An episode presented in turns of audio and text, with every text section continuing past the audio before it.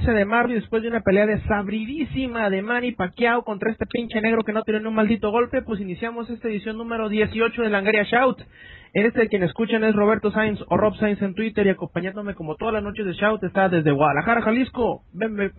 Bajo Bishop. ¿Qué huele, carnal? ¿Cómo ¿Qué estás? onda, carnal? Ya andas inventándome nombres. DM bicho. Pues, ¿Qué madre? Si a, ti, se- si a ti se te olvida el username de Ustream, que a mí no se me, se me traba la pinche lengua para decir tu nombre. ¿Qué No es, que, no es que se me olvide, es que no me gusta recordarlo, por eso te lo pregunto.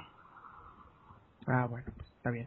Este, y pues bueno, eh, en esta noche tan fría yo te ofrezco mi estufa y pues mejor empezamos esta madre porque si no pues luego se enchufa. Digo, pues empecemos, ¿qué te parece si vamos con las anécdotas de la semana? Me parece bien. ¿Quieres comenzar tú o quieres que comience yo? Porque yo tengo una anécdota larga, así como la del día, el día fail, como será referenciado de aquí en adelante. Tengo una anécdota larga, larga, larga que comenzó más o menos por ahí de las once y media, doce de la noche y terminó por ahí de las tres de la mañana. ¿eh? Órale, no, pues yo me lo voy a aventar, es rapidita, rapidita, rapidita. La mía es, como tú dices, el mío este también fue un día de fail. El día, ¿qué fue? ¿Jueves pasado? Sí, fue el día jueves pasado. Yo me fui bien decidido a Forum. Dije, "Eh, voy a comprarme el Final Fantasy 13. Sí, voy a pasar este este puente eh, como enfermito jugando Final Fantasy. No, pues lleva el pendejo del Rob al, al Game for Less de aquí de Culiacán y que me dicen, ni igual hijo de la chingada, no lo apartaste, te aguantas.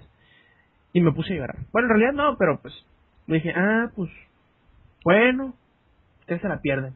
¿Y tienen el, el Bad Company 2?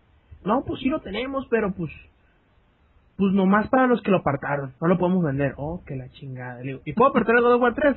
No, pues no, ya se nos acabaron. Oh, que la chingada. Entonces van a vender juegos o qué chingada. Ya me fui, ¿no?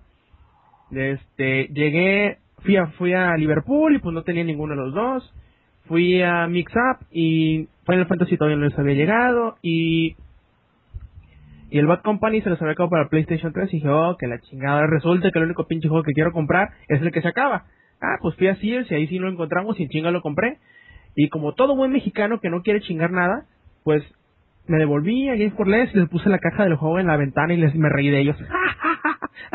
bueno, en realidad no. Mejor me volví a mi casa y me puse a jugar. Y esa fue mi anécdota de la semana. Güey, haces así con la pobre gente. ¿Por qué, güey? porque luego uno se siente mal. Bueno, comenzamos con la anécdota que tengo yo para esta semana. Esto sucedió por allá del veintitantos de mayo, un sábado precisamente, el sábado 28 de mayo de 2006.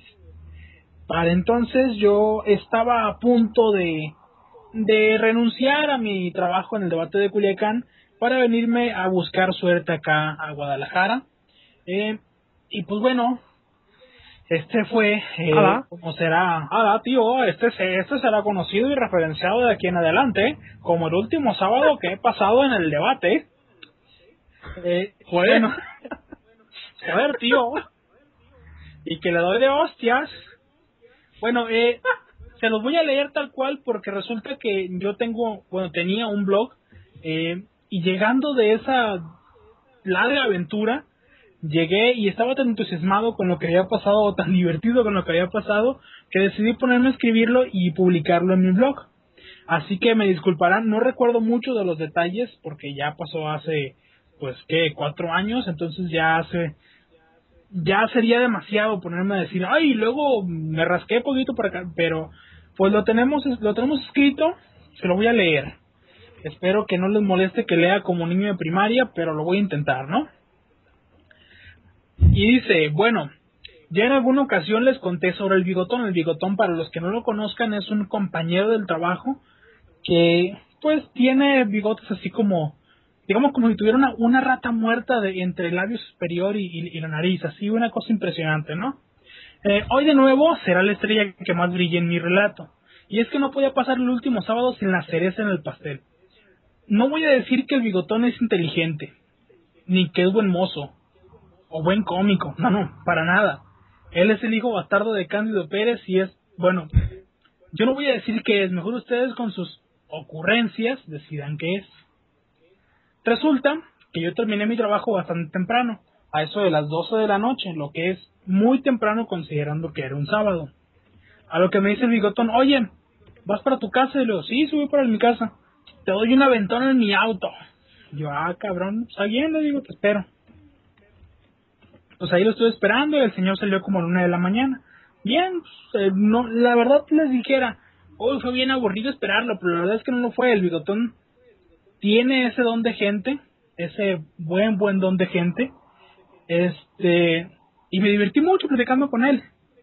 Al salir del trabajo, pasamos por mi, por mi oficina y estoy invocando el espíritu de Picos. Para los que no saben quién es el espíritu de Picos, había un reportero de deportes cuando yo estaba en el debate de Culiacán que murió a causa de una enfermedad eh, ahí muy muy fuerte, ¿no? Y fue un golpe eh, psicológico fuerte para la sección y en, realidad para todo el periódico.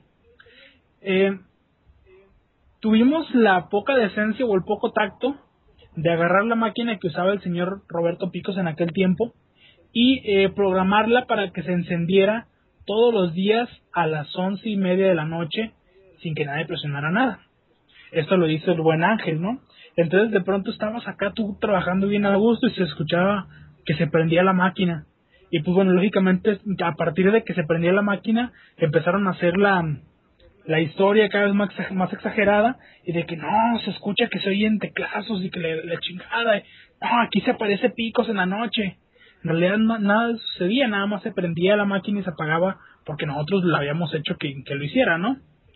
Pues bueno, yo estuve invocando el espíritu de picos ahí, este, pues no apareció, no, lástima. Y, pero el, bigotón no, no sabía que era culpa de nosotros que se prendía la máquina. Entonces cuando yo comencé, Picos, aparécete. Entonces este güey sale corriendo, pero así, blanco, blanco del miedo, porque yo estaba invocando un fantasma. Entonces ya comienza acá y, y llega afuera, ¿no? Este, y dice, no mames, güey, no juegues con esas madres. ¿Por qué, güey? ¿Te va a jalar las patas anoche o qué? No, es que me da miedo, dice la verga. Ah, bueno, güey, pues ya estás. No, pues ya salimos, íbamos de, de rumbo al auto del bigotón. Y dice, yo me iba tomando una coca, ¿no? Siempre, siempre me tomaba una coca cuando iba saliendo del trabajo. Y dice, no, dice, en mi rancho, allá en Abulato, había una vieja, güey, que se llamaba Tranquilina.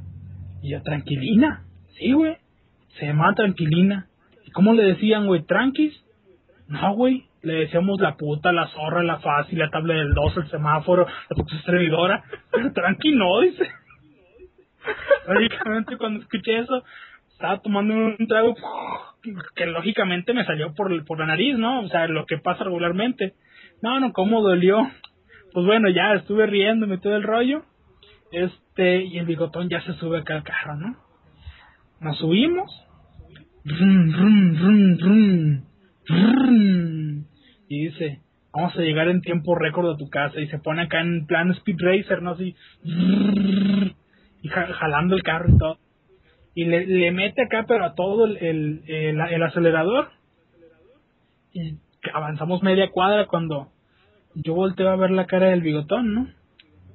Y me dice, siento que algo, algo anda mal en el carro. Y le digo yo, ¿a poco es hijo de Calimán? Sí, me dice, no mames, se me hace, a ver, déjame ver. Sí, güey, no mames, nos quedamos sin líquido para frenos. ¿Cómo eres bruto, pinche bigotón? Le digo, lo bueno es que son tres viadas, nada, se aventó media cuadra y se va a parar el carro solo. Pues nos paramos a como pudimos, allí justa, justamente en la esquina de Madero y, y la calle esta del debate, que no me acuerdo cuál es, la verdad, en este momento ya pasaron muchos años. Eh, y lo abre para hacer su, su mítica, pero así mítica, cara de soy una verga para, para arreglar carros, ¿no? Cuando en realidad él y yo sabemos que sabe de carros muy poco, mejor dicho, sabe mucho de carros, pero muy poco de motores, ¿no? Entonces se sube todavía hasta el carro, empieza a presionar el freno, voltea y me dice, sí, güey, se acabó el líquido. en serio, le digo. Dice, pero espérate, espérate, espérate. Déjame pensar.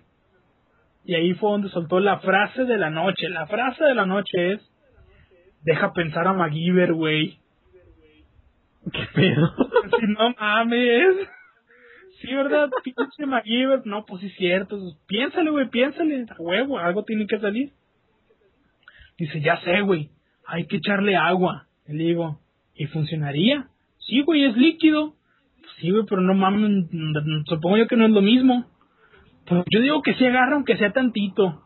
Mira, güey, el agua es gratis, le digo. Ni modo que te la cobren. No pasa de que se chingue, de que se chingue más el carro. Más todavía. Pues chingue su madre, voy a pedir agua. Pues entonces este güey se baja del auto otra vez, ¿no? Y cruzando la calle estaba un puesto de hot dogs de, de una de una conocida del trabajo, la Heli. Y dice, voy con la Heli a pedirle agua. Pues ahí va a subir corriendo, ya llega al puesto de hot dogs y le pide al de la carreta, del marido de la Heli, eh, y le dice, bueno, ¿para qué quieres el agua? Yo lo estaba viendo desde el auto, ¿no? Y este, entonces ya le comienza a manotearle acá y todo el rollo, güey. Y yo veo que, el, que este güey le, le, como que le comienza a decir que no, no, pero así nada más con la mirada. Y bueno, le, le otra le pregunta, pero ¿para qué quieres el agua? Y dice, pues, no me chingues ni que fuera a, poner a parar droga o a una madre así, o una puta bomba. El bigotón me explica como, como puede que le faltaba líquido para frenos y su idea era ponerle lo que, vaya, pues el agua, ¿no? Y le dice a aquel güey, no, güey, no seas pendejo, con agua se te va a chingar más. Además no agarra, échale miados y, o cómprate un botecito de, de, líquido para frenos en el Oxxo. Y dice, no, pues sí. Este güey viene en chinga, ¿no? Para el carro otra vez, ya, como cara de, ya lo solucioné, gordo. Y me dice, lo que vamos a hacer, güey, es echarle orina.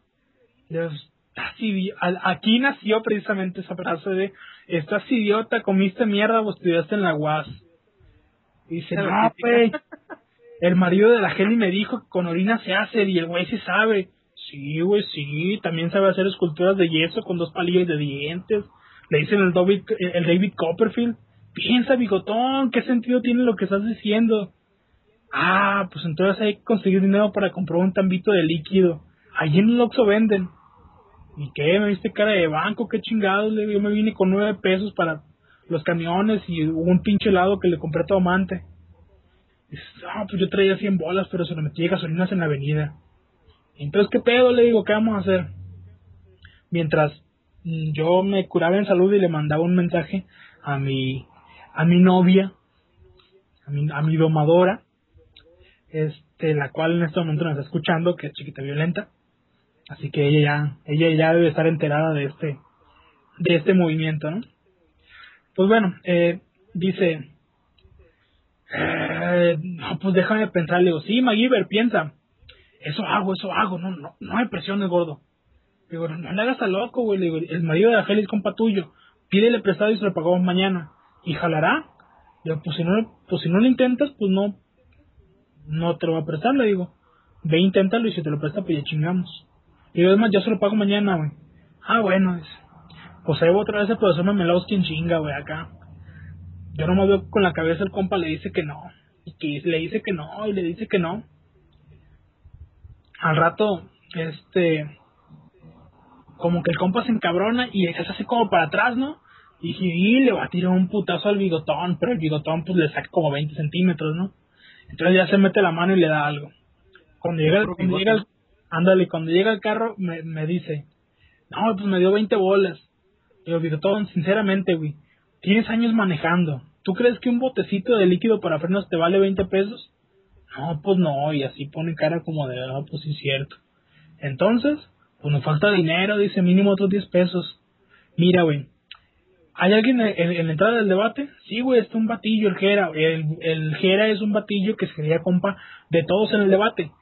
No lo era, pero él se quería compa de todos ah, pues ahorita vengo, güey, le digo, le voy a pedir 10 bolas para que, pues, para que nos alcance, ¿no? Me paré y ahí te voy en chinga, llegué y ahí estaba el, el cabrón este, y ya llego y le digo, oye, güey, préstame 10 bolas, ¿no? Y se queda así como, ay, cabrón, ¿dónde salió este güey? Entonces ya saca, saca sus 10 pesos y me los da. Yo, gracias, güey, te los pago mañana. Llegué al carro, este, para entonces ya lo había cerrado el bigotón, el carro ya me está esperando. Y entre plática y plática se nos hizo corto el camino, en realidad era corto el camino, ¿no?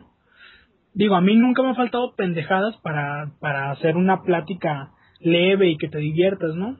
Llegamos al Oxxo y ya lo pide. Entonces primero lo pide y luego lo paga. Y le dice, ¿cuánto va a ser? Pues cuesta 29 pesos. Antes de que se arrepintiera, toma, güey, en vamos para atrás, ¿no? Pues vamos dentro del Oxxo. Y me dice, ¿sabes, güey? Contar una cosa. Pero no le digas a nadie, ¿ok, güey? tu monólogo sobre el sentido de la orina en el carro, la neta no me convenció, dice. Lo que me convenció fue el olor que hubiera tenido el pinche carro mañana, güey. Imagínate, mi orina y la tuya mezcladas. Y aparte yo he tomado pura agua todos estos días y estoy tomando medicina, dice. No, pues estás cabrón, le digo, no mames, iba a estar de la chingada. Dice, entonces por eso fue que no le quise meter, meter orina. Le digo, no, pues sí, está bien, güey, le digo. Justamente enfrente del trabajo de, del debate, del debate de Culiacán, había, no sé si todavía, seguramente sí, porque sus negocios son muy prolíficos, había un lugar donde hay muchos tubos, y no estoy hablando de una plomería. Eran como las 2 de la mañana ya, entonces los parroquianos ya iban saliendo bien fumigados, ¿no? Entonces a mí se me ocurre voltear hacia este lugar de, de baile de mesas y que voy viendo uno de los reporteros de deportes, pero bien idiota y pescadísimo de un poste. Es más, Roberto, tú, tú conoces al sobrino de este reportero, no te voy a decir quién es, pero luego, luego, te explico. Pues lo veo que había pescado de, un poste, ¿no? Así como si se soltara y se fuera a morir de un paro cardíaco, ¿no? Estaba esperando un taxi ahí, o la ayuda de Dios, uno de dos, no sé. Entonces se lo voltea voltea y nos ve de lejos y levanta un poco la mano así como queriendo saludar o pedir ayuda, no sé cuál sea. A lo que yo reaccioné con un sonoro, ¿cuándo vas a aprender, pinche Horacio? Por eso tienes sífilis, cabrón. Y luego ya seguí caminando, no sé, ah, pinche idiota. Neta, te, te lo juro que no avanzamos más de 5 metros, 5 pinches metros, cuando vemos aguas sobre la acera un auto blanco, un Suru nuevo, así nuevecito, nuevecito, que venía contra nosotros en chinga, pero sobre la acera. Resulta que eran unos morritos de esos, así como hijos de ricos, hijos de papi, ¿no? Que solo Dios sabe cómo es que subieron a la banqueta ese pinche carro, ¿no? Pero casi nos atropellan. Claro, antes de llegar a donde estábamos nosotros, le torcieron hacia la calle, pero, oh, sorpresa, la banqueta en ese pedazo de, de la calle es altísima, es como de, no sé, 40 centímetros más o menos la, altura de, de, la acera, ¿no? Entonces sí es bastante alto para un auto tan pequeño como un Suro. Entonces ya le dan y ¡tras! Pero un pinche putazazo que dije, no mames, ahí van a dejar la pinche defensa aunque sea. Entonces yo empecé a cagar de risa por el chingadazo, porque todos acá brincaron como pinche monito de, de, de ventríloco, ¿no? Entonces ya se volteó un güey de, de los que iban atrás en el carro y dice, ¿de qué te ríes, verga? A lo que yo le contesto, del clima, pendejo. Y ya, ¿no? Entonces, me ignoraron y yo los ignoré y así seguimos caminando el bigotón y yo. Al llegar al carro, el bigotón va a la puerta del conductor y yo me quedé parado junto al junto al cofre para, para abrirlo y, y, meterle la chingadera esta. ¡Hala, tío! ¡Hala, tío! Dice, no, no, no, güey, no, no, no, no, no, no. Yo, ¿no qué, güey? No, es que no puedo ser tan pendejo. Digo, oh, créeme, te puede sorprender, güey. ¿Qué pasó? Le digo. Las llaves. Las dejaste adentro, pedazo de animal. Sí, güey, no te creo, digo, no puede ser, le digo. Ya, güey, me fijo por el lado del, del, del copiloto. Y sí, ya digo que están pegadas en, en, el, en el switch. Es que se me olvidó, güey. No mames, le digo, tú cerraste el carro, güey, no mames, no puede ser, güey. Dice, lo bueno es que, pues es que es un Nissan, dice, entonces con la llave de cualquier Nissan, por ejemplo un Suru, se puede abrir, dice, las llaves son iguales. Y pues aquí todos los Surus son, todos los Surus son taxis, todos los taxis son Suru, dice, entonces aquí seguro, seguro sale uno, dice, aparte están saliendo los borrachitos del, del table, ahorita va a aparecer un pinche taxi, güey. Digo, ah, pues órale, le digo. Ahorita que aparezca un taxi, tú le pides las llaves por pendejo. Ah, Simón, dice, no hay pedo. creerás, güey. No pasó ni un puto suru como en 20 o 25 minutos. Y eso que Culiacán es conocido como Surulandia, ¿eh? O sea que está cabrón. O Bocholandia. O Bocholandia, sí. Entonces, neta, güey. A cada, cada oportunidad que tenía yo, yo le recalcaba al bigotón. Eres un pendejo. Es más, no eres un pendejo, güey, la neta. Eres el pendejo, güey. Y ya estuve, ya, güey, no mames, ya no me digas nada. Por fin, güey. Milenios después de, que estuvimos esperando, llegó un Surup y se paró justamente enfrente de, de otro lado de la calle, ¿no? Entonces el, el bigotón de bigotes de rata muerta se brinca acá en putiza y llega con la señora. Llega con la señora y muy cortésmente, eso sí, le dice, eh, disculpe señora, eh, lo que pasa es que pues resulta que tuvimos un pequeño problema con el auto y, y fuimos al Oxxo a comprar y, y olvidé las llaves adentro. Entonces la señora se le queda viendo así como que... Ay. Y voltea este güey y dice, aquel es mi carro.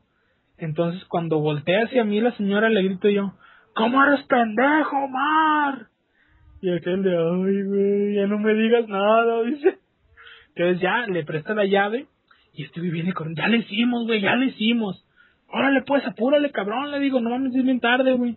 Ahí voy, ahí voy, ahí voy, vamos chingada madre. Entonces ya mete la llave y ahí está dándole vueltas y vueltas y vueltas. Entonces hace una cara rara de una, dice, a la verga. No sale la, la llave de la señora, güey, no sale, no sale, no mames, no mames. Y yo, ¿qué? Que no sale la llave de la señora, güey, se atoró. No mames, bigotón, ¿en serio? Sí, güey, de verdad, dice, güey, no mames. Entonces ya comenzó a ponerse acá como amarillo y así como nervioso, ¿no? Digo, sigue dando, güey, ahorita sale a huevo, le digo. No, güey, no sale, no sale, güey, cuando ¡pum! se abrió la puerta, dice, pues se abrió la puerta, dice, ya le hicimos, pero no sale la llave. Digo, tú, tú síguele dando, güey, ahorita tiene que salir. Ahí le estuvo dando y dando y dando. Neta, güey, como cinco minutos, güey, acá y la, y la señora volteaba y se nos quedaba viendo, ¿no? Así como diciendo, ah, muchachos tan pendejos. Por fin, le jaló y salió la llave. Y cual bailarín del bolchoy, este güey brinca acá al camellón. Aquí tiene, señora, muchas gracias. Ahora bien, ¿cuál dijimos que, era el problema inicial? Ah, sí, ya. El líquido para frenos. Bueno, el bigotón abrió el cofre del auto y ya le ahí el líquido para frenos. Y dice, mira, güey, tú ve y siéntate, dice, lo voy a llenar hasta la mitad. Siéntate en el piloto y comienza a frenar poquito a poquito, dice, para que funcione mejor. Ah, bueno, le digo, ya estás. Pues ya me puse a darle y neta, güey, yo nunca sentí que se pusiera ni más durito ni nada el pinche, el, el pedal, ¿no? Pero ya este güey se sube, ya nos acomodamos. Ay, ya, ahí vamos. Pues como, y como el miedo no anda en burro, me dice el, me dice el bigotón, güey, sácame una ruta por la calle a poquito tráfico, y dice, porque la neta es que se me hace que va a estar cabrón.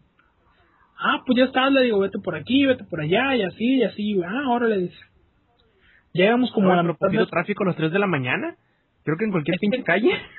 Si se iba por la Sanalona, que es la calle que regularmente tomábamos, a esa hora hay mucho tráfico todavía, sobre todo de borrachos, siendo sábado, pues.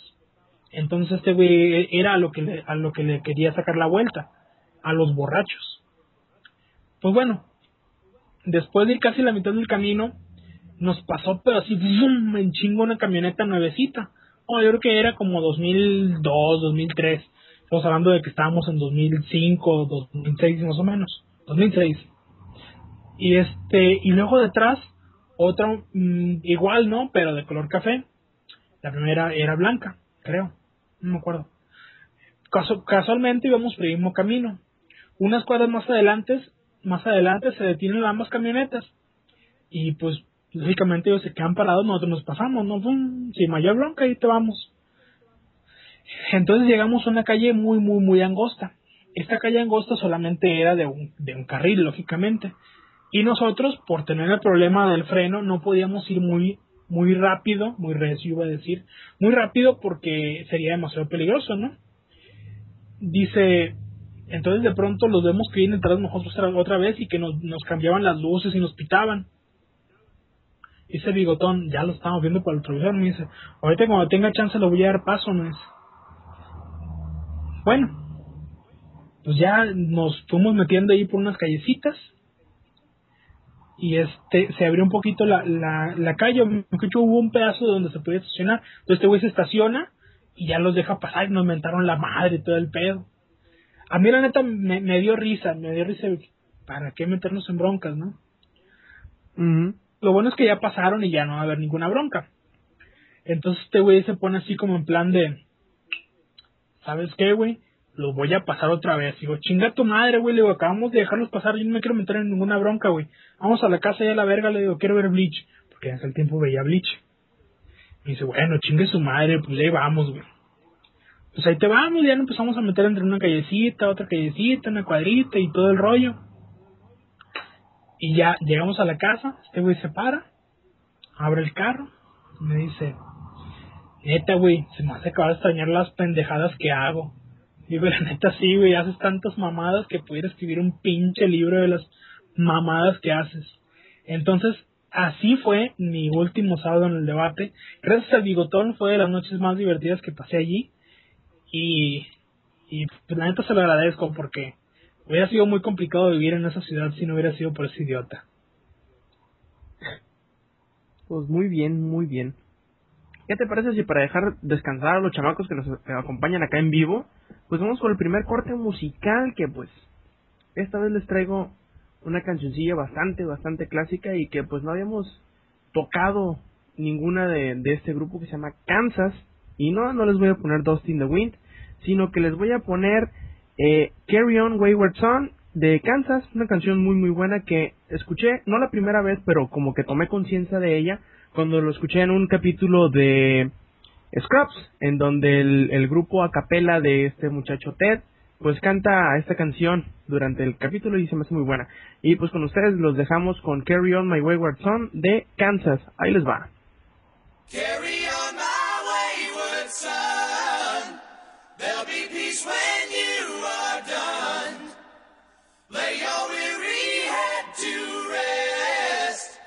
Don't you cry no more.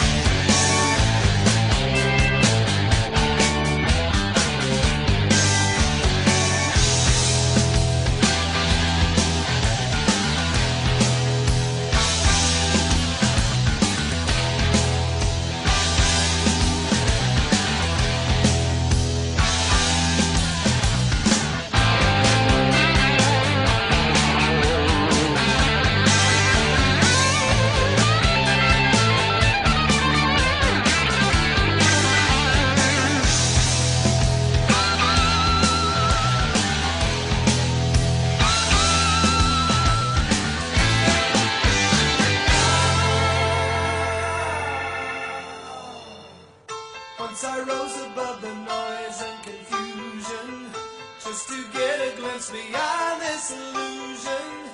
I was soaring ever higher.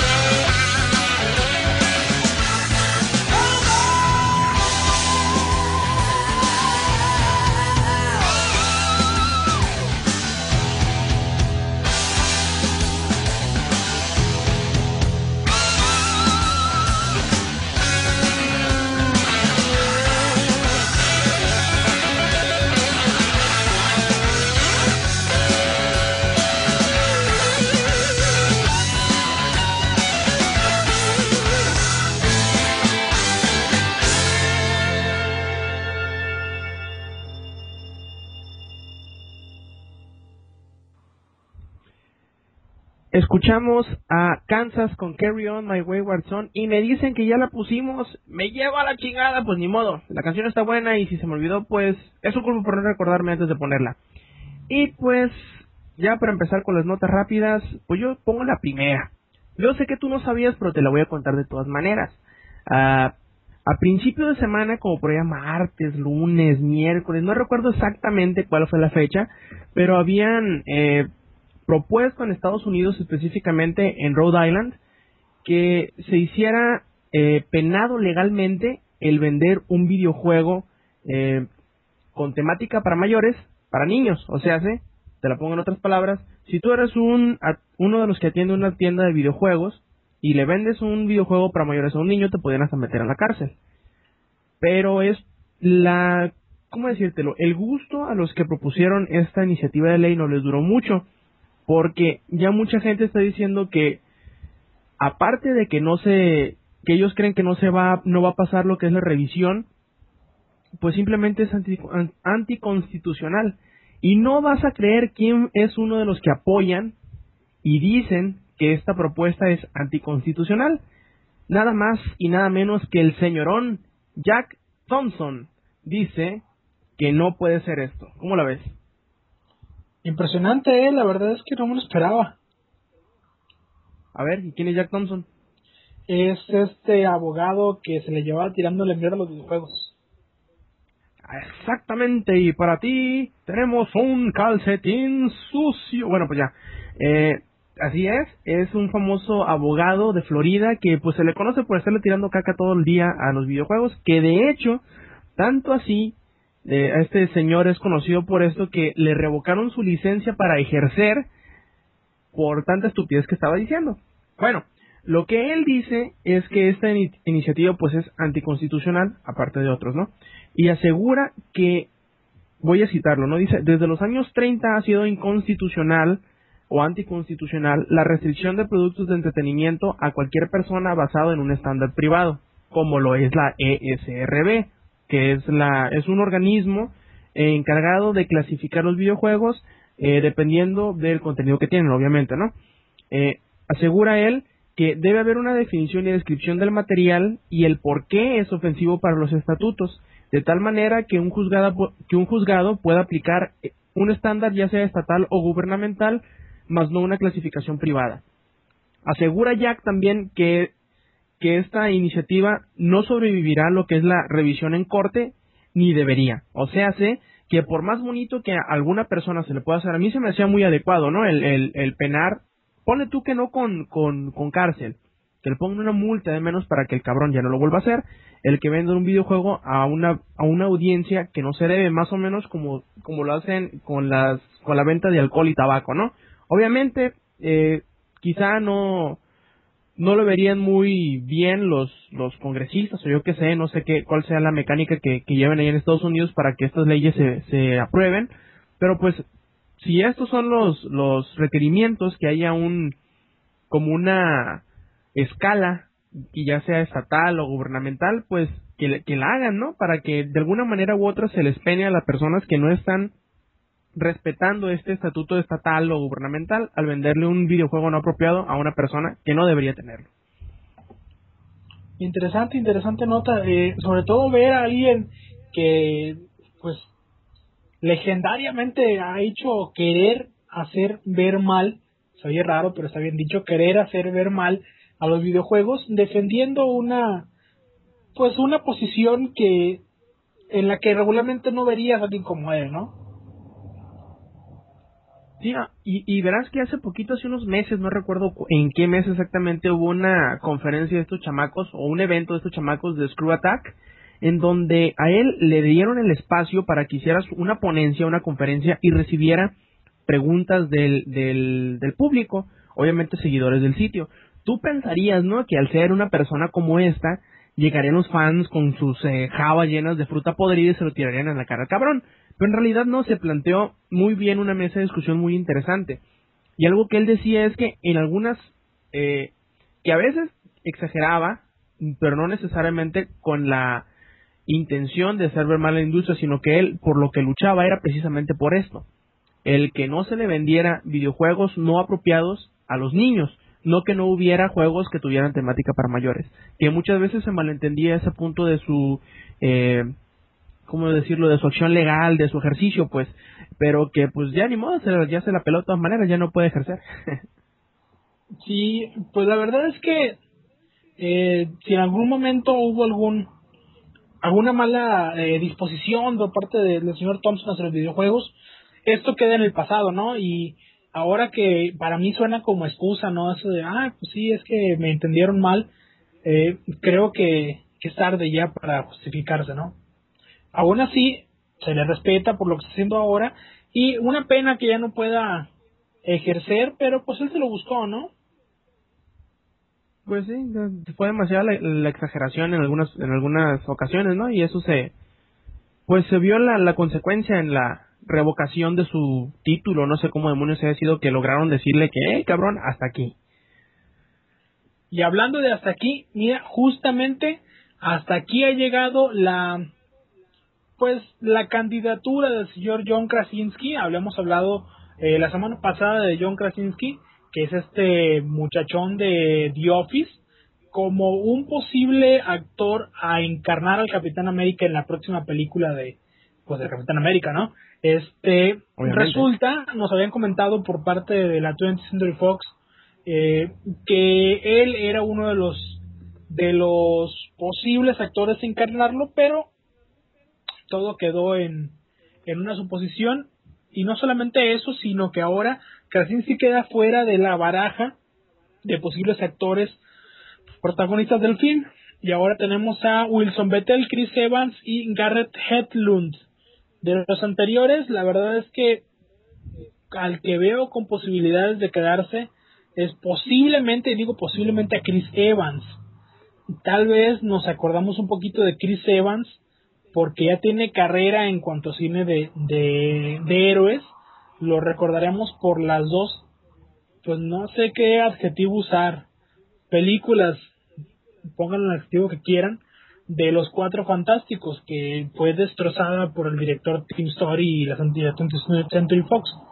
Eh, por otro lado, Wilson Bethel ha trabajado en series como Generation Kill y Headlund ha hecho cosas pues interesantes. Ahora mismo está como protagonista de la próxima Tron Legacy a salir en este año. Y, eh, ojo, Tron, Tren, Legacy, ¿qué pedo? ¿Qué me pasa? Tron Legacy. A ver, toma dos. Tron Legacy es de Disney y Disney es dueño de Marvel. Por lo cual pudiera ser que eh, parte del contrato de, de Headlund, en caso de quedarse, eh, se facilitara por ser ya alguien conocido por la familia Disney Marvel, ¿no? Ah, otra cuestión es que se difundió por ahí, digo por ahí porque es por ahí, eh, que quien se quede de esos, de esos antes citados actores eh, no firmaría para la película, solamente para la película de Capitán América, sino que firmaría para nueve producciones.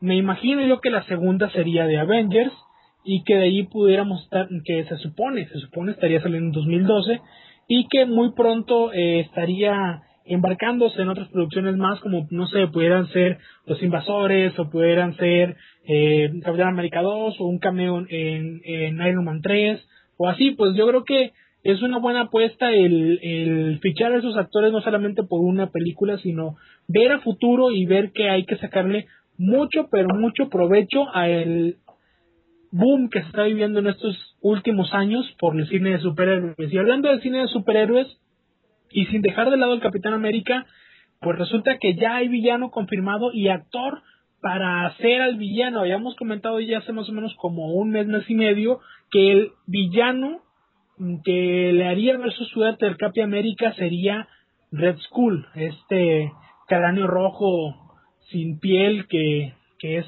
vaya, la antítesis del, del Capitán América eh, y que es de los partidarios de Hitler, eh, sería pues el del villano seleccionado y más importante a ver en la película, pues resulta que ya hay un actor que está en, en pláticas muy muy muy cerradas para quedarse con el papel. Estamos hablando de Hugo Webbing. Tal vez digan ustedes quién es Hugo Webbing. Los que no lo recuerden, es Elrond del Señor de los Anillos o es el agente Smith de, de Matrix. Entonces, ahí estaremos viendo posiblemente a Wolverine. Todavía falta que en las siguientes semanas o en los siguientes días se confirme ya el fichaje, ¿no? Pero creo que le queda muy bien el papel. Hugo Weaving ha demostrado con cada una de sus películas que es un actor consagrado, con mucha capacidad y que nunca te deja abajo un, un proyecto, ¿no?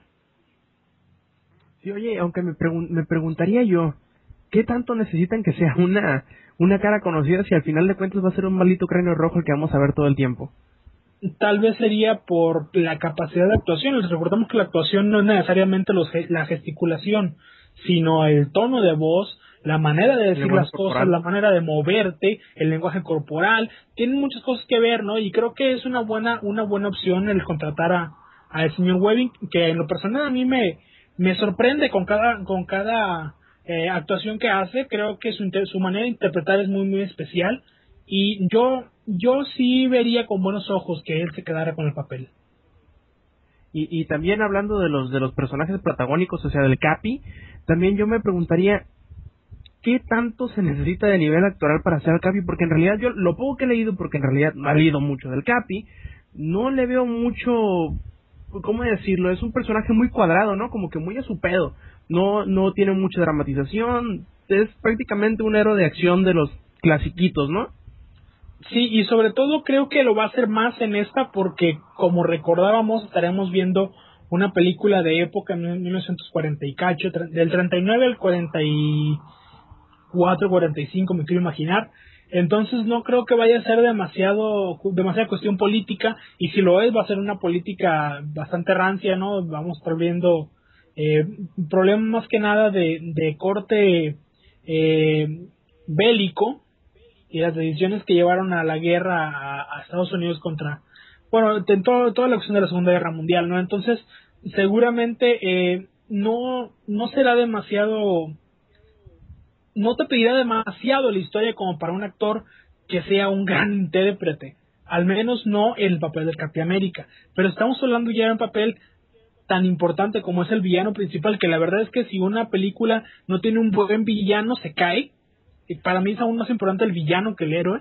Este, creo que una buena opción sería él. Ahí sí tiene que buscar una muy, muy, muy comprobada eh, trayectoria y creo que Hugo Webbing hace cada papel que agarra de verdadera manera magistral. Así es. Yo diría que, que para el Capi lo único que necesitas es ser güero, azul y bien cuadrado. Sí, sí, efectivamente. Eh, y bueno, saber aprender tus líneas y ya. Ah, obviamente, ¿no? Tener como un cuarto de cerebro nada más. Exactamente. Bueno, eh, sí, sí, sí, sí, básicamente eso. ¿Y qué onda? ¿Te parece si no vamos al siguiente corte musical? Solamente si tú me lo pides, mi hermano. Uy, güey, bueno, pues manda el siguiente corte musical. Bueno, el siguiente corte musical eh, es una película, una película. ¿Qué diablos me pasa esta noche, eh? eh la, la llevas, ¿eh? Definitivamente. Eh, eh, bueno, un poquito de historia. Cuando termina la gira de em, la quinta esencia de Warcry, una parte del grupo, eh, comandada por Berto Ardínez, decide salirse de Warcry y formar su propio, su propio proyecto. Ardínez se va junto con Ramil y el guitarrista, del cual no me acuerdo en este momento su nombre. Fernando Mon. Fernando Mon, efectivamente, sí. Este muchacho que parecía que estaba jugando Magic en vez de, tocar la guitarra porque nunca cambiaba de posición. Eh, se van y fundan este grupo, se llama Sauce el grupo, eh, sacaron este, este primer maqueta demo disco llamada precisamente homónimamente Sauce y el disco tenía como subtítulo eh, Nada tiene sentido.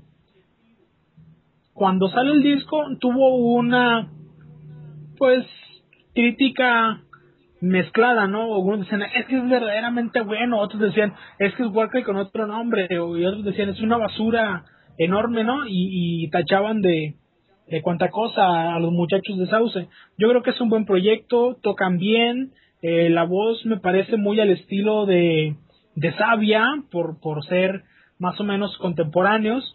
y creo que es una buena apuesta si te gustan este tipo de grupos. El grupo se llama Sauce, como habíamos dicho, es el track número uno y se llama, aunque el disco se llama Nada tiene sentido, la canción que le da nombre al disco se llama Todo tiene sentido. Así que los dejamos con el track número uno, Todo tiene sentido de Sauce.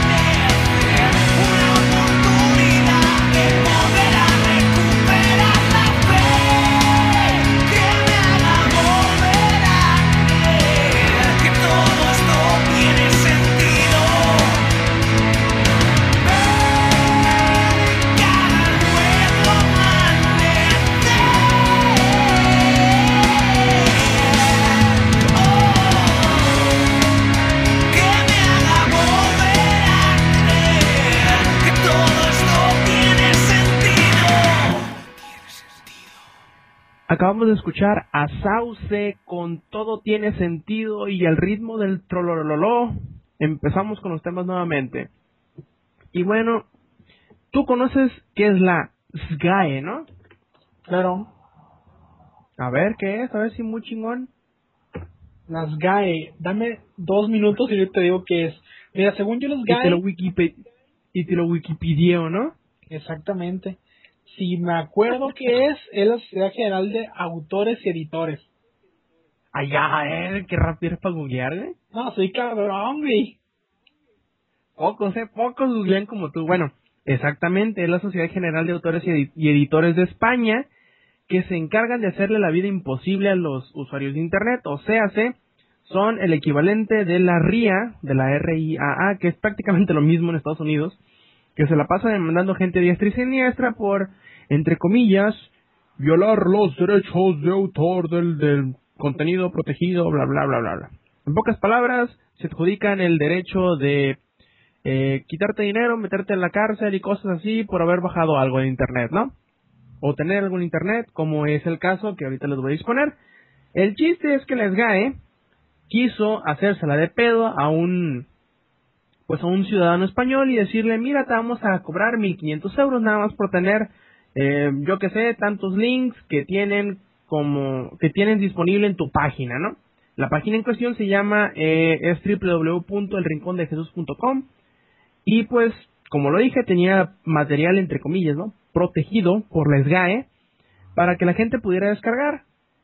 La cosa es que estos enlaces que él tenía era para utilizarse en la red peer-to-peer de eDonkey, o sea, se tenía uno de los famosos E2 Link, creo que así se llaman, que lo que hacen es, le das clic y tiene una referencia de en dónde encontrar ese archivo en la red de eDonkey, o sea, en pocas palabras, no es ni siquiera un archivo que él tenga dentro de los servidores de la, de la compañía que le esté hospedando la página. O sea, que nada más tiene una liga de texto que te dice, acá está el archivo, pero ni siquiera lo tiene en su servidor. Bueno, el chiste es que tras los alegatos ya sean de defensa y de ofensa, en este caso, el procurador de tribunales Raúl García Orejudo, Orejudo eh, se declaró a favor de Jesús Guerra Calderón, que es el susodicho eh, dueño del Rincón de Jesús, y les, les dice a los de Lesga, miren cabrones, estos archivos que están referenciados no se encuentran en los servidores de la página en cuestión, o sea, ni siquiera existen en la página. Eh, lo que hacen es simplemente alusión y promoción a los archivos contenidos en la citada red de compartimiento de archivos de par a par.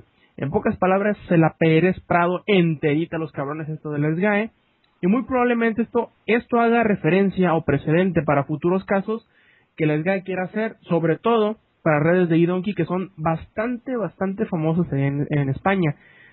Ojalá haya este tipo de avances en otros en otras tecnologías o en otras redes como las de BitTorrent en donde, sí se involucra un pequeño archivo eh, tracker en donde les puede dar un poquito más de culpabilidad a los administradores o propietarios de la página, pero pues prácticamente es lo mismo, nada más que a diferencia de hacer una maldita sentencia de, de, de código de texto, es un archivito que tiene esa sentencia de texto que hace referencia a dónde encontrar el archivo, ¿no?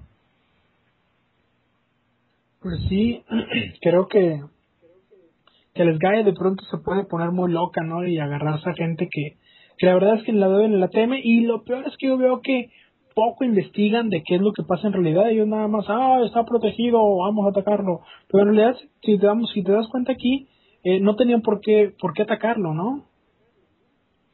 Sí, de hecho, eh, creo que hace como un mes o dos, el guitarrista de Radiohead, si mal no recuerdo, hizo una declaración bastante interesante hacia esto de la piratería y de bajar, este, sobre todo música de internet, ¿no?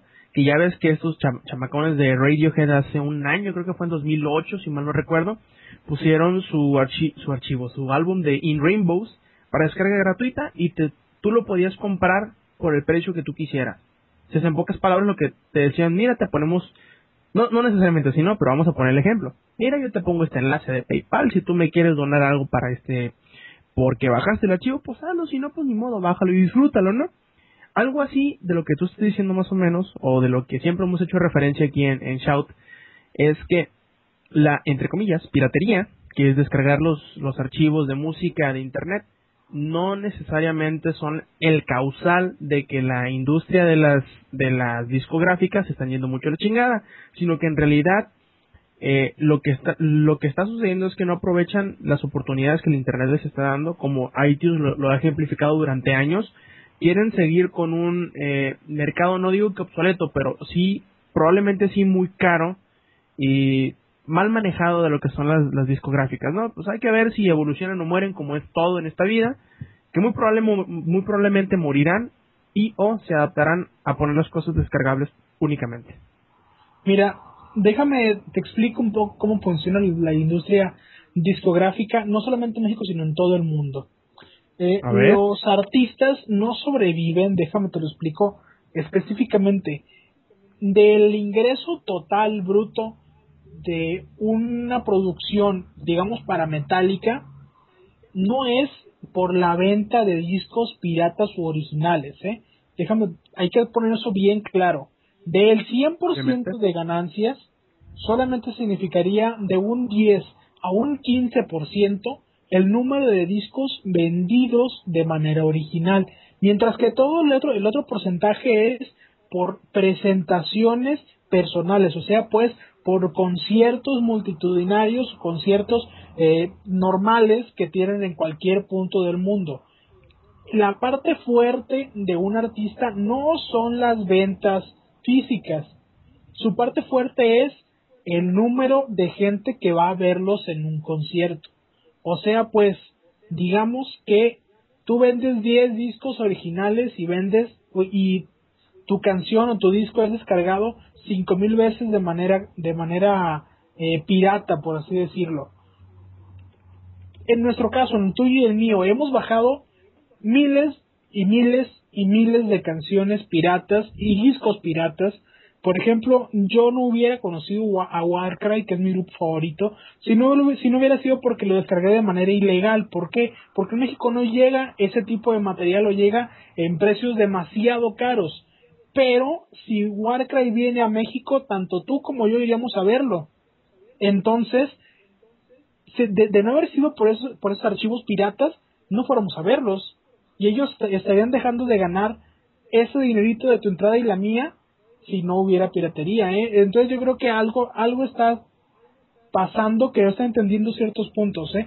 Yo creo que es demasiado avaricioso, sobre todo en, en esta, en esta ¿cómo decirlo? En esta eh, variante de, la piratería es conveniente para la, para la industria discográfica.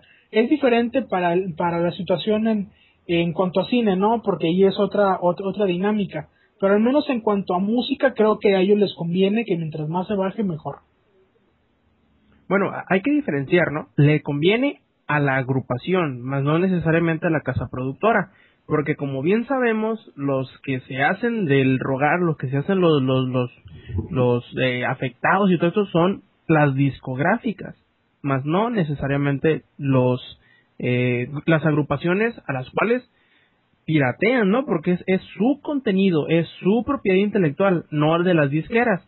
Aunque bueno, a veces al firmar los contratos y bla, bla, bla, pasan a ser parte de las, de las disqueras, pero en realidad a quienes debería de preocuparles este tipo de cosas eh, a final de cuentas, o como dicen por ahí, al, debería ser a los grupos, a los músicos, pues porque es su música la que se está, entre comillas, ¿no? Pirateando, la, por la que, entre comillas, va de nuevo, no están ganando dinero. Entre comillas, va de nuevo, que les están robando, ¿no? Pero pues sabemos que los que lloran son las discográficas y, y últimamente los que van a terminar muriendo van a ser las discográficas, no los grupos musicales, ni los artistas, ni nada de eso. Así que pues, como lo dije y lo voy a volver a reiterar, o se adaptan o se van mucho a la chingada. Así es, mi hermano. Y bueno, ¿qué te parece si pasamos a otras notas más, más agradables, digamos, porque esto ya nos puede poner un poquito de mal humor? Déjame te cuento, mi hermano. Eh, recordaremos pues así someramente que hace algunos programas les comentaba que la Warner o la Warner Brothers Productions eh, Pictures eh, contrató al señor Christopher Nolan para hacer cuestiones de pues de creativo no para el proyecto de Superman. Christopher Nolan para quien no lo recuerde es el director de Batman Begins y Batman The Dark Knight. Entonces pues se puso a trabajar muy muy rápido, ¿no? Y en poco tiempo ya tenía trabajando a, a su hermano, eh, así como al señor uh, David S. Goyer en el guion de lo que será la próxima película de Superman. Y hace poco tuvo una entrevista con Hero Complex en Los Ángeles. El señor Nolan no se cortó un pelo para decir verdades y amares. Eh, recopilamos un poquito de lo que dijo en esa entrevista se dijo muy muy emocionado por el tercer episodio de la saga de, de Batman, eh, siendo la primera Batman Begins en 2005 y la segunda El Caballero, el Caballero Nocturno, El Caballero Oscuro en, en 2008. El director dice que se siente muy muy atraído por contar una historia más de Batman. Dice, es muy excitante, tenemos una historia fantástica y creemos que podemos hacerla ya sin ningún problema. Conocemos todo lo que debemos hacer, conocemos el negocio, conocemos el género y la forma de hacer para que esto funcione. Esto nos pues nos cierra el contrato de, de, que Nolan estaba ya pensando muy fuerte en lo que sería eh, la tercera entrega de esta película. Aguas. No, aunque no dice nada en concreto, Nolan nos dice que este tercer episodio será el final de una gran saga que le tocó a él. Han, han preparado un final, o sea, pues un cierre para este proyecto de Batman, para no seguir explotando lo que para no sobreexplotar el producto, vaya, como se hizo en los noventas. Y para él eh, nos cuenta que sería encantador eh, que ese fuera el, final del film y el, del proyecto, ¿no? La conclusión, la conclusión que ha planteado eh, es interesante y habrá que ver por dónde lleva a, los personajes, ¿no? Claramente Nolan deja ver que ha decidido concebir a su Batman como un arco cerrado, o algo con un inicio y un final, ¿no? con un origen, una madurez y ahora ya un final que debe ser contado con la misma calidad que fue contado el, origen y, y, el doloroso proceso hasta convertirse en lo que es ahora, ¿no? Y bueno, hablando del trabajo que está realizando él, eh, comenta que su hermano, John Nolan, Jonathan Nolan, está escribiendo el guion y, y, que, hay, y que están viendo cómo, cómo, cómo va evolucionando este, lo que estén trabajando. Y por ahí pensando un poco nos, nos dice que posiblemente uno de los villanos o el villano que estará en la tercera parte sea el señor Frío, aquel personaje que fue tristemente célebre con la actuación de Arnoldo Suárez Nájera allá por el 98 más o menos y eh, por otra parte nos comenta que tiene un prometedor proyecto eh, con, Superman dice que está muy excitado, que conste que lo dijo él y, no yo, con la posibilidad que le han dado de, de hacer este personaje. Dice, yo inmediatamente acepté, dice, cuando me comentaron yo acepté encantado, dice, me, me encantó y adoré la posibilidad de hacerlo y pensé, ese es el camino, quiero acercarme a una historia que nunca he podido ver antes y que realmente me entusiasma, quiero hacer las cosas como yo sé hacerlas y vaya que se, que las sabe hacer, ¿no? Eh, por último, terminó diciendo que le gustaría contar con las posibilidades de tener un reparto pues muy amplio, ¿no? Con gente con mucha capacidad para hacerlo. Creo que, que puede hacerlo porque le han dado le han dado pues carta carta abierta con Batman, ¿no? Digo, le dieron a Michael Caine, Morgan Freeman, Liam Neeson, Cary Oldman, Aaron Eckhart, el mismo Christian Bale que es Batman, Tom Wilkinson, Cillian Murphy y Heath Ledger, el ahora final eh, Heath Ledger. Creo que ha tenido mucha gente importante a sus órdenes y no veo por qué no pudiera ser que tuviera a gente importante también para el, para el proyecto de Superman.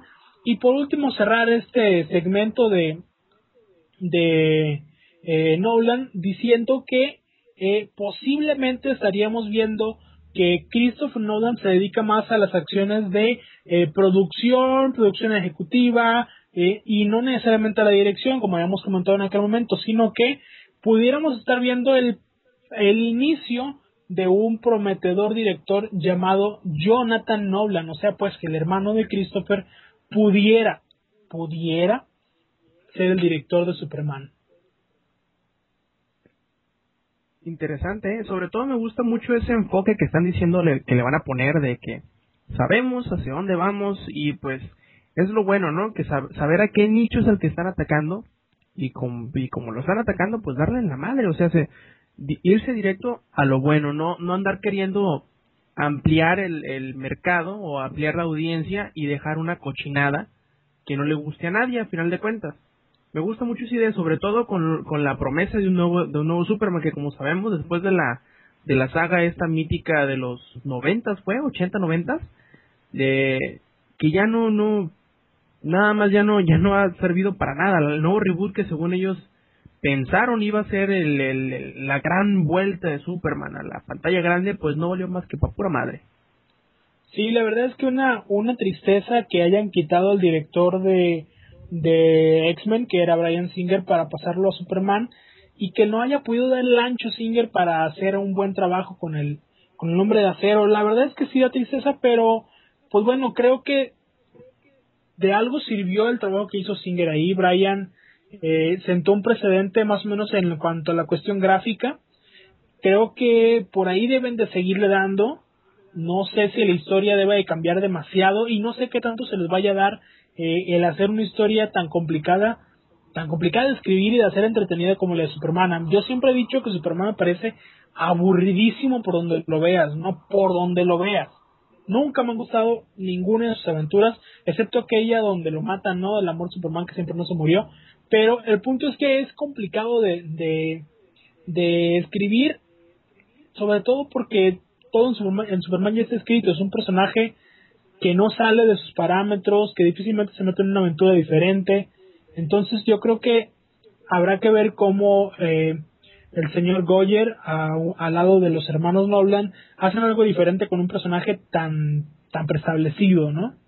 Y bueno, hablando de cosas preestablecidas, eh, algo que ya está preestablecido es hacia dónde va el la trama de Thor, este personaje asgardiano del que tanto hemos hablado últimamente. Eh, la película dirigida por Kenneth Branagh, eh, que nos contará las aventuras de Thor en la Tierra, eh, pues se descubrieron ahí algunas algunos spoilers que pudieran llegarnos a echar a perder eh, algunas pues sorpresas dentro de la de la eh, de, la película. Por ejemplo no sé si quieran que les diga los los spoilers. No los voy a dar demasiado no porque aunque me pasaron mucha información no quisiera echarse a perder completamente tú qué piensas Roberto crees que sería bueno que le echemos a perder la película que lo diga, que lo diga. Sí. Eh, resulta que en Latino Review el director eh, por ahí se le fue un poquito la lengua y comentó parte de la trama, ¿no? Pero otra parte la han ido, la han ido recopilando de otros links. Por ejemplo, nos dicen que en Thor estaríamos viendo una historia situada después del increíble Hulk de Luis de Terrier, aquella con con este muchacho, el de Historia Americana X, que se me acaba de ir el nombre, Edward Norton. Eh, de hecho, parece que el profesor Ford, que, que será interpretado por Stellan Skarsgård, eh, citará en algún momento a un brillante científico de nombre Bruce Banner, que fue un genio en investigación con pruebas de radiación gamma, pero que Shield lo hizo desaparecer. O sea, pues que estaremos viendo cierta interacción, al menos en los guiones, este, de, de Hulk con Thor. No necesariamente habrá un crossover nada por el estilo, pero habrá una referencia cruzada y tal vez en algún momento, supongo yo en The Avengers, ahí sí habrá un cruce definitivo, ¿no? Eh, también nos cuentan que, eh, ah, disculpen, ya tengo un poco la garganta un poco irritada. Eh, nos cuentan que el agente Coulson, eh, que es parte de Shield, tendrá un encuentro con Thor y que Asgard estará siempre del lado de Shield. O sea, pues que estaremos viendo ya una aleación entre la gente de Shield y los dioses nórdicos, lo cual es bastante bueno, ¿no? Porque echa por tierra eh, que veamos esas aburridísimas secuencias donde el, el héroe parece villano y esos malos, malos entendidos clásicos en las películas, ¿no? Otro spoiler es que el traje de Thor, el traje tal cual, será muy parecido a lo que trae en este momento el héroe en los cómics. Así que si quieren ver más o menos cuál será el, el estilo gráfico, sería bueno que se leyeran el cómic actual de, de, Thor, que está muy bueno, ahorita está muy buena eh, la historia de Thor, sobre todo porque pues su cómic es la base central de la macro saga de Marvel. ¿Cómo ves, mi hermano?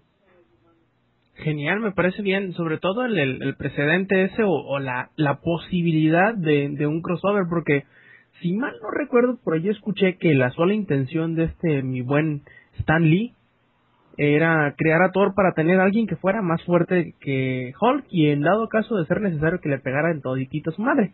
Por lo tanto, me emociona ver una, o me emociona cuando menos, la sugerencia de que vaya a haber en algún futuro alguna interacción entre estos dos personajes, aunque no necesariamente que se vayan a pegar en la madre el uno al otro, pero pues que en algún, algún tipo de conjunción tengan, porque ¿No fueron de los Avengers los dos?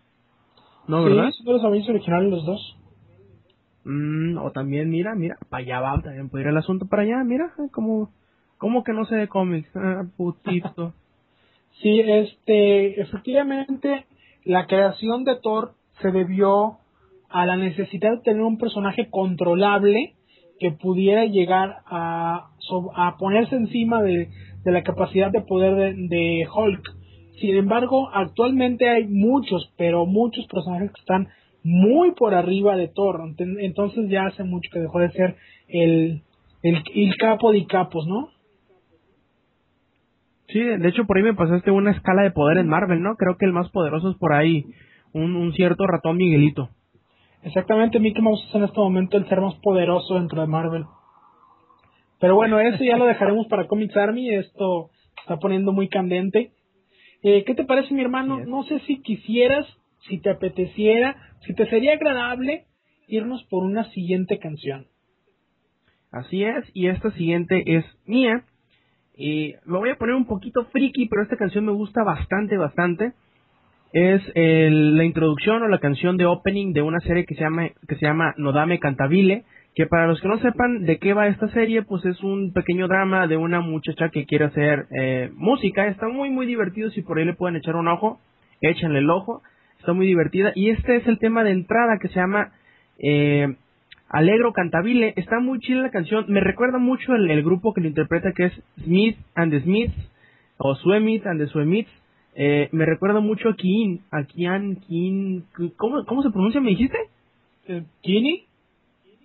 Ah, a ese güey, me parece mucho, aunque creo que tiene más instrumentos que, que Kini, Kin, Kin, bueno, bueno, pues ya, con ustedes les dejamos Alegro Cantabile, interpretado por Smith and the Smiths.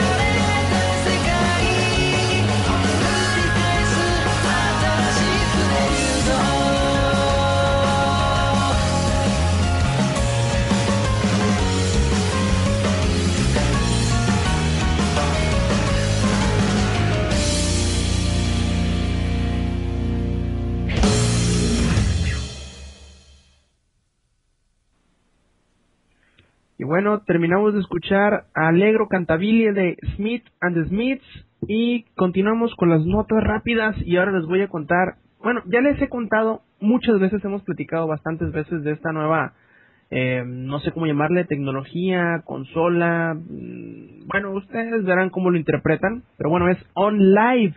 Hemos hablado de este servicio que pues se ha venido prometiendo desde, si mal no recuerdo, vimos la primera referencia a esta tecnología en el Game Developers Conference del año pasado, que fue más o menos a estas fechas, que acaba de terminar el de 2010 precisamente. Y en él, en el Game Developers Conference de 2010, se dio a conocer cuándo saldrá y cuánto costará. Ahí les va. OnLive saldrá al mercado el 17 de junio de este año. Pero pues lo malo es que, como ya sabíamos, de momento solamente saldrá en Estados Unidos. Adicionalmente, el servicio eh, de este pues de este de esta nueva tecnología será por suscripción y costará más o menos unos 15 dólares al mes. Añadiéndole a esta cuota de 15 dólares lo que tú vayas a rentar o comprar dentro de este servicio. Recordemos que OnLive es un servicio eh, que, que muchos han catalogado como videojuego bajo demanda.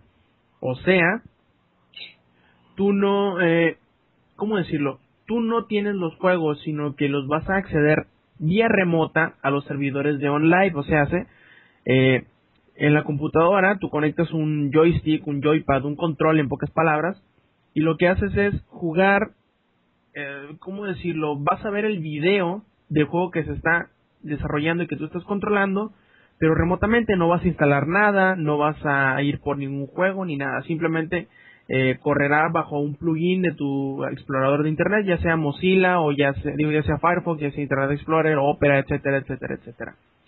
Eh, inicialmente se, se pondrá a disposición las eh, resoluciones de baja resolución y de alta de 720p, eh, añadiendo después la opción para correr a 1080p y de 60 cuadros por segundo, ya que pues haya internet suficiente para que te permita hacer ese tipo de servicio.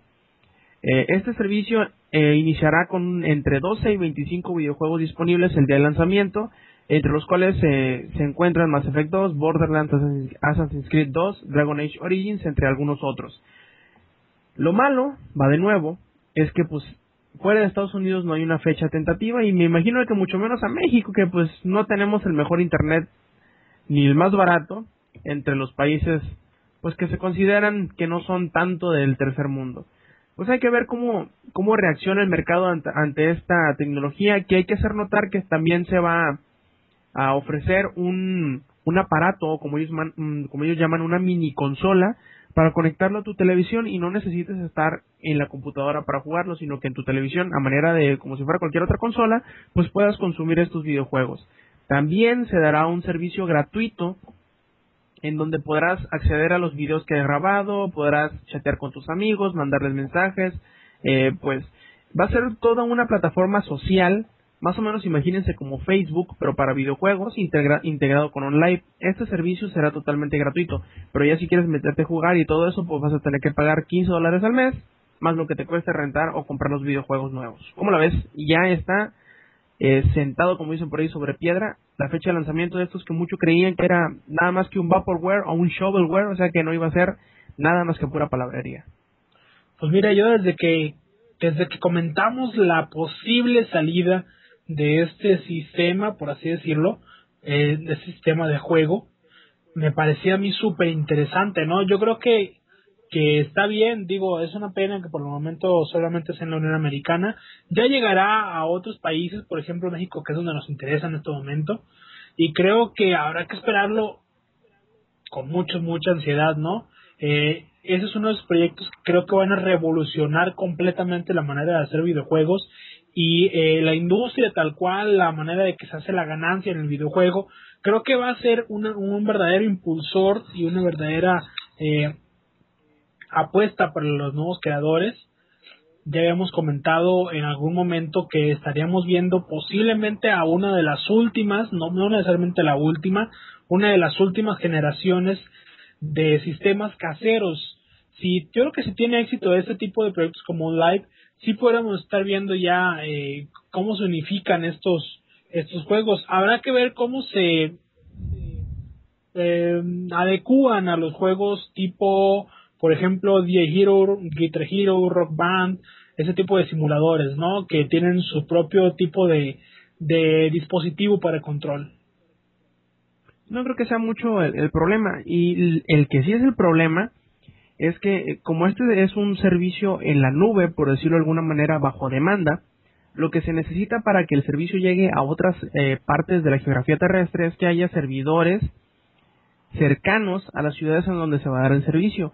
Por ejemplo, en Estados Unidos creo que va a haber cuatro eh, centros de datos, data centers, como le llaman, cercanos, eh, bueno, distribuidos de manera tal que puedan dar un servicio de calidad en toda la, Unión Americana. Habría que esperar que la, la compañía encargada de OnLive haga esos mismos esfuerzos o haga esas concesiones en los territorios, digamos, de la Unión Europea o aquí en México, en donde sé que voy a lanzar internacionalmente el servicio, pues para que llegue a todo, a todo mundo, porque hay que ser sinceros, por más que sea revolucionaria esta tecnología, este concepto, todo lo que tú quieras, si no llega de manera global, no va a ser un referente total, pues. No va a poder reemplazar a las consolas dichas eh, como ahorita las tenemos concebidas si no llega a todo el mundo. Y ese yo creo que sería el principal punto en contra que tendría OnLive para para lo que muchos dicen que será el, el, mataconsolas, ¿no? Yo creo que, como dijimos en aquel momento, estamos reciclando toda la, la plática de, aquella vez, ¿no? Pero que, como dije en aquel momento, tiempo al tiempo. Es un proyecto que va a tomar mucho tiempo, que va a haber eh, necesidad de meterle dinero, de hacer inversión en él, pero creo que puede llegar a ser un gran hit si se le tiene paciencia y se le invierte. Ojalá que así sea y ojalá y que muy pronto estamos viendo un data center, por lo menos aquí en Guadalajara, en Monterrey, en el DF, para, eh, pues vaya, ofrecer ese servicio de videojuego bajo demanda, por así llamarlo, en la, pues en la Unión Mexicana, ¿no? Aunque aguas, ¿no? También hay competidores de, de, de online. De hecho, hay uno muy interesante que se llama Gaikai, que de hecho en el Game Developer Conference se mostró una versión que corría en iPhone todo, imagínate, todos los juegos, porque ellos, ellos tenían así, ya habían hecho bastantes demostraciones, eh, es un plugin de, del explorador de internet donde ellos tienen una gran cantidad de videojuegos de diferentes eh, consolas para hacer eh, la demostración. Imagínate tener toda la librería, por poner un supuesto, toda la librería del Nintendo 64, del PlayStation, del Super Nintendo, del Xbox 360, del Wii, bueno, no necesariamente el Wii, pero puede que, puede que sí con la, con la interfaz del iPhone, disponible de manera móvil en donde sea que tú estés.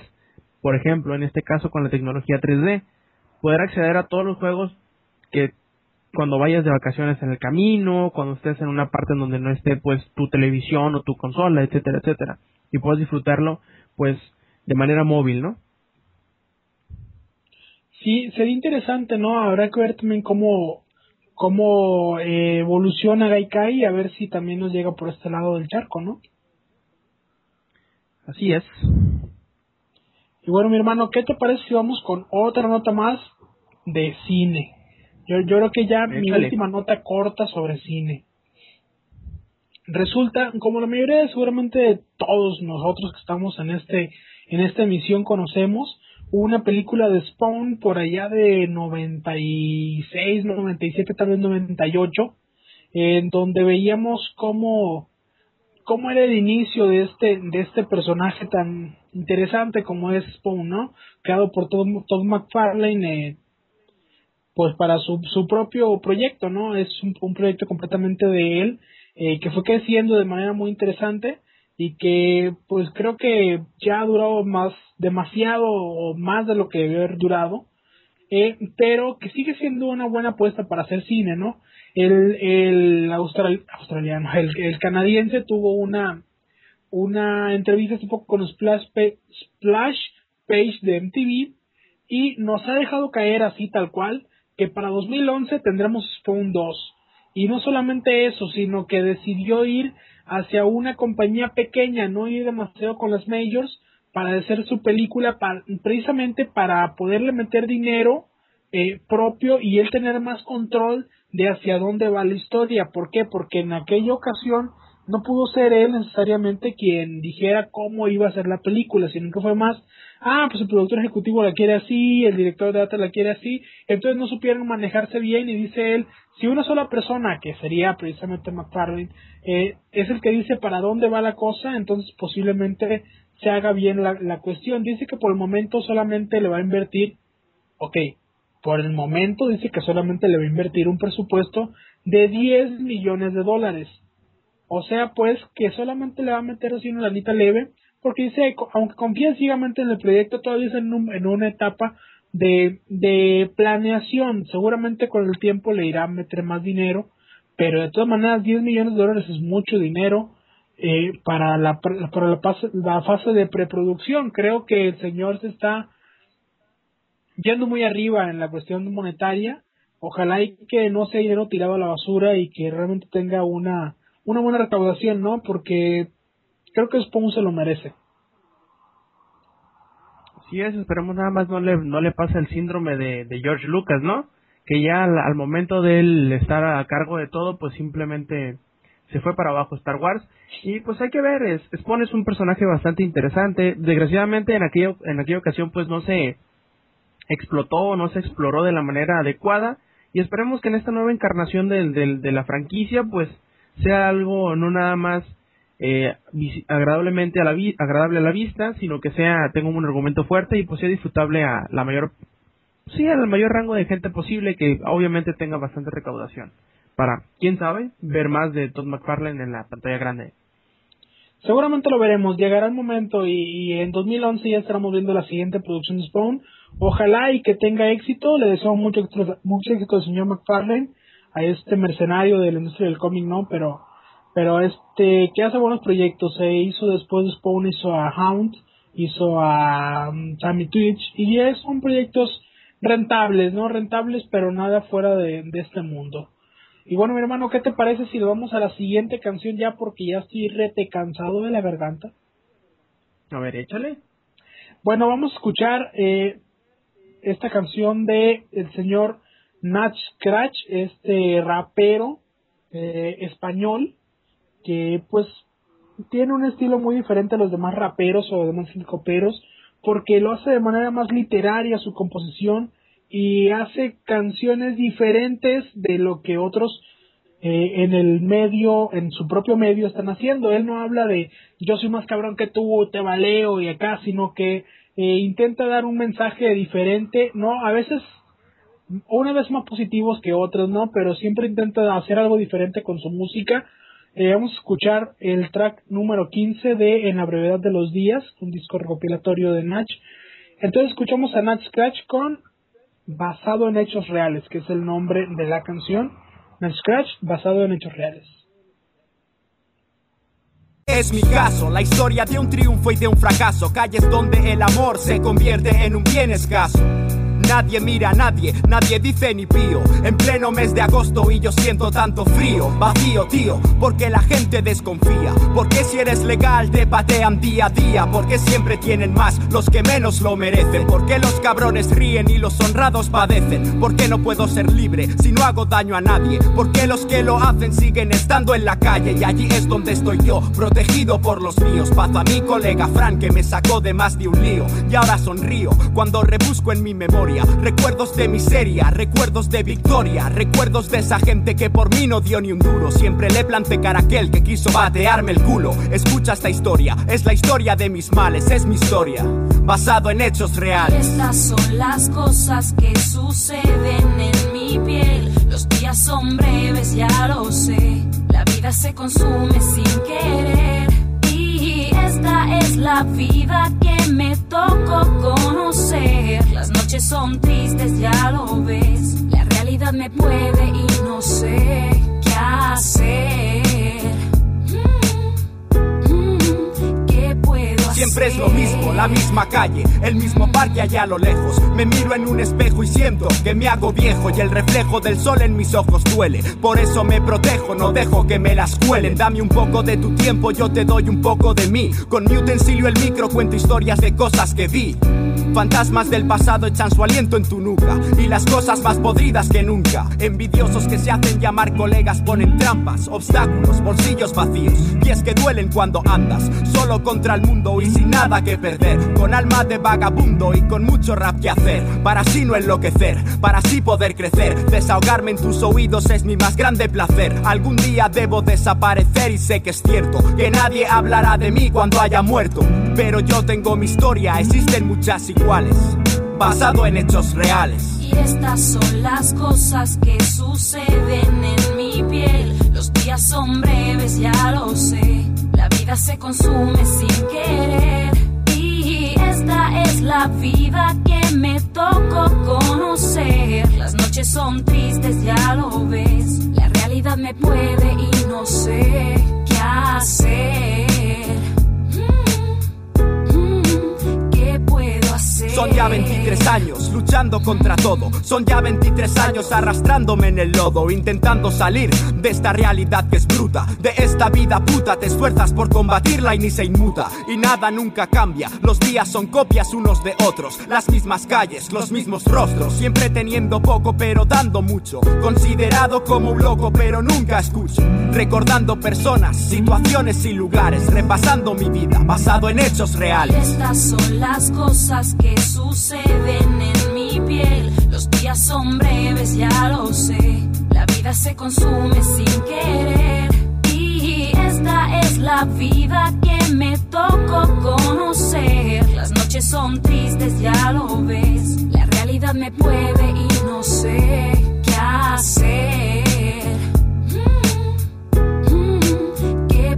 Siempre es lo mismo, la misma calle, el mismo parque allá a lo lejos. Me miro en un espejo y siento que me hago viejo, recordando personas, situaciones y lugares, repasando mi vida, basado en hechos Siempre es lo mismo, la misma calle, el mismo parque allá a lo lejos. Me miro en un espejo y siento que me hago viejo, recordando personas, situaciones y lugares, repasando mi vida, basado en hechos Siempre es lo mismo, la misma calle, el mismo parque allá a lo lejos.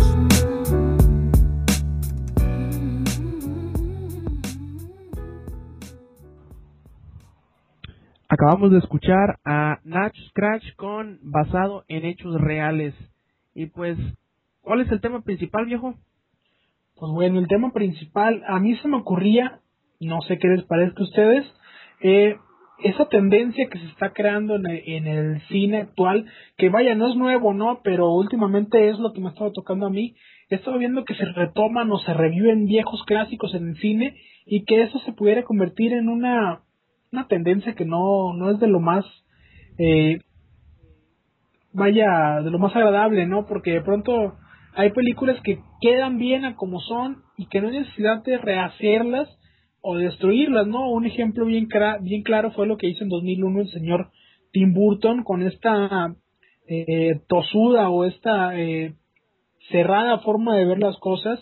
Eh, el señor Tim Burton cada que toma una película la rehace a su manera de verla. Un ejemplo claro, esa es la nueva película de, del señor Burton, o de esta pareja que es Burton con el, el bueno panada de Johnny Depp, que es la de Alicia en el País de las Maravillas, ¿no?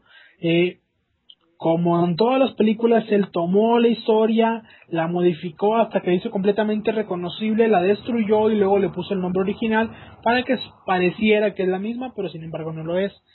Él tomó en 2001 a Mark Wahlberg, creo que era Mark Wahlberg, un jovencísimo Mark Wahlberg, y lo convirtió en el nuevo, el nuevo personaje principal de eh, El planeta de los simios. Después de cinco películas más que destacables de la, de la, de la saga original, eh, llega el señor Burton diciendo, sí, yo siempre fui fanático del planeta de los simios, y destruyó completamente lo que se había hecho en aquellas películas con una, una producción mala, con buen maquillaje, una eh, historia realmente desastrosa y una visión que te deja con más dudas que otra cosa, ¿no? Porque no tiene nada que ver con la con la versión original y te pierde mucho en cuanto a la línea temporal de lo que se había manejado. Ahora bien, ese fue el intento del señor Burton. Ahora, en pleno 2000, ¿en qué año estamos? 2010, sí, sí, sí. Iba a decirte 99, pero no. Este, eh, nos resulta eh, curioso que en pleno 2010 ahora se esté manejando una posibilidad de volver a la vida a un proyecto que se llama César, el levantamiento de los simios, César Rise of the Apes. Eh, nos cuentan por ahí que no solamente es un rumor, sino que realmente estamos ya ante la, antes, ante la antesala de lo que será eh, la dirección de Rupert Wyatt en este nuevo proyecto que busca traer de nuevo a la palestra a el mundo de los changos, como es conocido por ti y por mí, y nos cuentan además un pequeño hint de lo que será la historia. Dice que un, un científico eh, muy especializado en, en cuanto a genética está buscando la manera de experimentar con simios la cura del cáncer, de, del Alzheimer, perdón, ya este alemán me trae loco. Y pues resulta que por ahí las cosas salen un poco de control y este simio tan especial que se llama César eh, se convierte en el líder de un de un comando, una rebelión simiesca contra contra la humanidad hasta que bueno se interconecta con las demás películas de alguna u otra manera y vemos cómo estaríamos volviendo a ver otra vez a César, el hijo de Cornelius, como el personaje principal en una película, algo que ya realmente extrañábamos porque eh, el, este personaje de César no fue tomado en cuenta con, con la producción de, de Burton. Una pena, ¿no? Pero, pero así pasó. Así como esta película, hay muchas más que se están trayendo de vuelta al mercado que algunas dices tú, bueno, sí vale la pena, pero en otros momentos te quedas como que, ah, ¿realmente vale la pena? Como por ejemplo, se habla mucho, yo, yo lo he platicado ya contigo, Roberto, eh, la posibilidad de traer juegos, digo, películas que no tanto valen la pena, como por ejemplo Ghostbuster. Creo que se gastó mucho Ghostbuster, sobre todo la segunda parte. La primera fue una poesía, la segunda se cayó muchísimo y creo que la tercera parte ya busca como un, un reboot un poco exagerado, ¿no? No, no sé si vaya a, a, a embonar bien con lo que se, con lo que se hace ahora, ¿no? ¿Cómo ves tú? No, sin duda, sin duda. Eh, muy probablemente lo que hagan es tratar de hacer, como lo han hecho muchas veces en muchas otras franquicias, eh, buscarle el punto en el que le puedan sacar el mayor provecho mercadológico, o sea, sé, adaptarlo a una trama un poquito, yo que sé, más juvenil y agarrarle la tajada a los, a los chamacos, ¿no? Que yo creo que es para allá hacia donde más o menos le están queriendo tirar.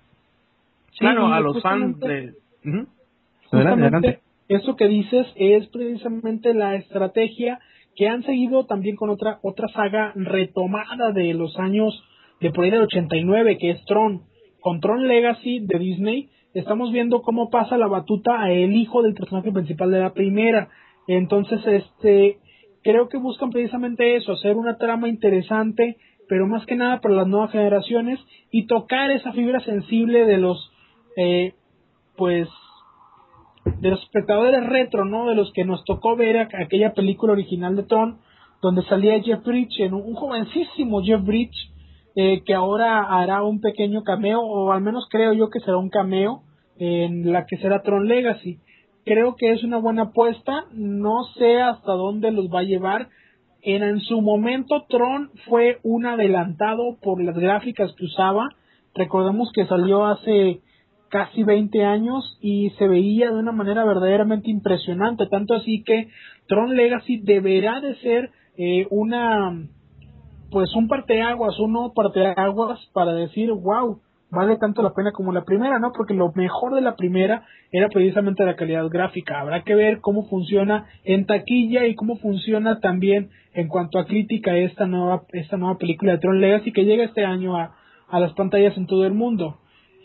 Otra película más, Roberto, es la de Predators. Predators nos plantea eh, un reboot, por así decirlo, de la saga de Depredador, que recordaremos la primera fue eh, protagonizada por Schwarzenegger o Schwarzenegger eh, y que tuvo una muy buena, de muy buena, destacadísima crítica en todo el mundo por ser un producto de acción muy muy disfrutable grabado precisamente en Puerto Vallarta aquí en México y que eh, en el Chicos Place exactamente y que tuvo pues buena derrama económica ganó mucho dinero habrá que ver cómo es que que que Predators que creo creo, no estoy muy seguro, es de Robert Rodríguez. Eh, yo he visto algunas imágenes ya de lo que es la, la producción, la fotografía principal, eh, algunos eh, bocetos en cuanto a imagen y creo que se ve muy, muy, muy bien. Me dejó impresionado lo que vi, ojalá y que funcione en taquilla, ojalá y que sea un buen proyecto. Eh, creo que esta rompe un poco con el molde de hacer la misma historia y eso es precisamente lo que se debe buscar, ¿no? No, no hacer siempre lo mismo ok, se llama igual que el anterior, pero no es el mismo concepto, es algo realmente renovado y algo que valga la pena. Eso es lo que creo que se debe de hacer, cosa que no se ha hecho, por ejemplo, en esta, en la segunda entrega de, de Rec, este, esta película de Paco Plaza de, este muchacho eh, español que trata sobre, pues así decirlo, unos zombies ahí que, que llegan desde Portugal a España y que están metidos en un edificio.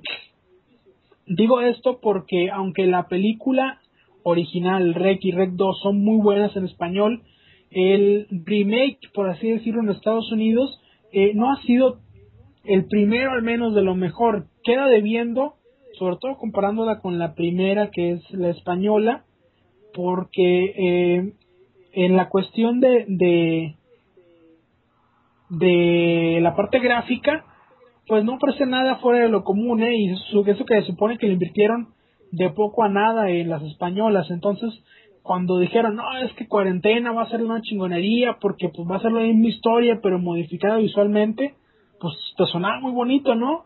Pero ya que la veías dices, bueno, algo le falta a esto porque no se ve tan bien como yo pensé que se iba a ver. Ahora nos dicen la gente de Sony Screen Screen Gems que John Poke va a ser la segunda parte de lo que será la eh, cuarentena, que no es nada más que el remake de Rec 2 de España. ¿Por qué? Porque a los pinches gringos no se les pega la puta gana de ponerles subtitulitos y pasarlas en español en Estados Unidos. ¿Qué pierden? Nada. Pero son huevones, ni modo, ¿qué te puedo decir, no? Pues sí.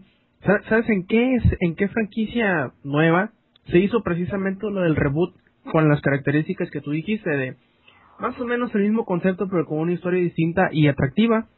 Fue precisamente con Star Trek una producción de JJ Abrams o JJ Abrams que fue bastante bien recibida el año pasado o antepasado.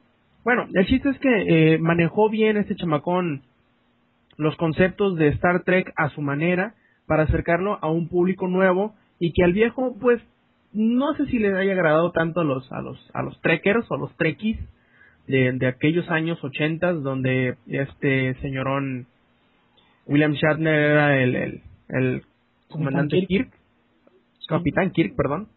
Y pues, de menos fue, fue bien recibida, tuvo una muy buena derrama económica. Y si por ahí no tengo mal eh, recuerdo, malos recuerdos, si no me falla la memoria, fue la más descargada en internet en, en su en su año de, de, de, estreno en, el cine, que creo que fue el año pasado, la neta ya ni me acuerdo. Eh, ese es un ejemplo bastante atinado de cómo, de cómo hacer una reinterpretación, una, eh, un reboot, como le llaman, un, un reinicio a las franquicias o a este tipo de, de historias. Me pregunto, me pregunto cómo les irá a salir eh, Karate Kid. Ya ves que tiene a Jackie Chan y todo esto, pero lo malo es que no va a tener a Jackie Chan en una película de Jackie Chan. O sea, no va a ser una película de acción tirándole a comedia, sino no sé qué vaya a ser. Bueno, ahí está Jaden, Jaden, Will, Jaden Smith, perdón, el hijo de Will Smith, eh, que demostró que como actor Nobel es bueno en la película de Buscando la Felicidad o Busca de la Felicidad. Eh, hizo una muy buena actuación en aquella película. Creo que puede ser eh, un, un buen proyecto si, si lo saben manejar bien. No sé hasta dónde eh, la gente de, de Smith o el, propio Will Smith esté metiendo la mano para hacer quedar bien a, a, Jaden. Ojalá y que no sea así, ojalá y que sea una película equilibrada. El señor Jackie Chan no es un actor que solamente sepa hacer acción con comedia. Lo hemos visto, por ejemplo, en Shinjuku Incident.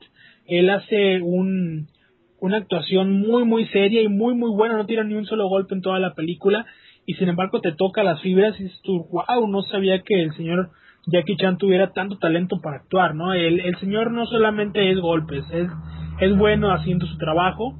Eh, otra película que también tuvo eh, este tipo como de reboot es eh, un clásico mexicano que fue Hasta el viento tiene miedo. No sé si, si alguna vez comentamos sobre esta película mexicana. A mí la original me parecía, sobre todo porque la vi cuando estaba muy chavo, me parecía realmente genial, me daba un miedo horrible, eh, me parecía algo fuera de, de lo normal en, en las películas mexicanas, pero cuando llega este remake que salió el año pasado, pues damos cuenta de que hay historias que funcionan en su momento, pero que luego cuando las quieres volver a sacar, pues no son lo mismo, ¿no? Creo que muchas películas han adolecido de esto, de que no han sabido actualizar sus guiones para hacerla creíble en una época donde ya pocas cosas nos sorprenden. De hecho, yo vi otro remake el año pasado, otro reboot, no sé cómo, cómo llamarlo, que fue El libro de piedra, que también, si por ahí dijeron que los eh, la, la edición original de la, de la película esta fue bastante bien recibida, pero uy, ta madre, estuvo de la chingada la, la, la que me tocó ver el año pasado. Para empezar, le pusieron así como un filtro bastante raro encima toda la película que se veía como que entre blanco y negro, entre que desgastado. No sé si en realidad ese sea el efecto de la película o se les haya quemado o algo por el estilo en el cine. Se supone que era una película de terror. ¿Y cuál fue mi sorpresa? Que en la sala que vimos, en la que la vimos estaba el aire tan pero tan tan exageradamente fuerte, o sea, estaba muy helada la sala, que en el momento en el que me decidí para ir a orinar fue donde salió el único maldito susto que valía la pena de toda la película.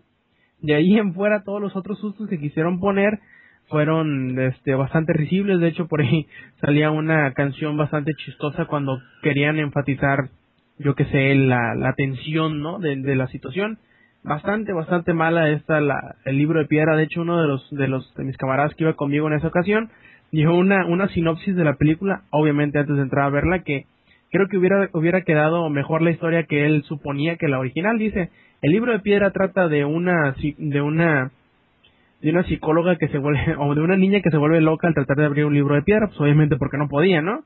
Yo creo que hubiera sido un poquito más interesante esa historia que la, que la que contaron. No sé si ha sido el original de la, de la película de, de hace años, pero pues uf, fue un, una verdadera desilusión.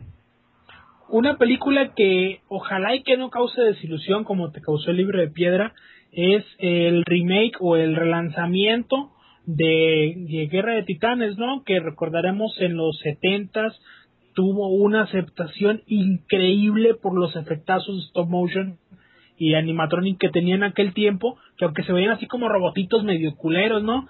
Pero para su tiempo era así como que, wow, no manches, se ve bien loco, ven nomás los colores, no mames, es un pinche caballo con alas.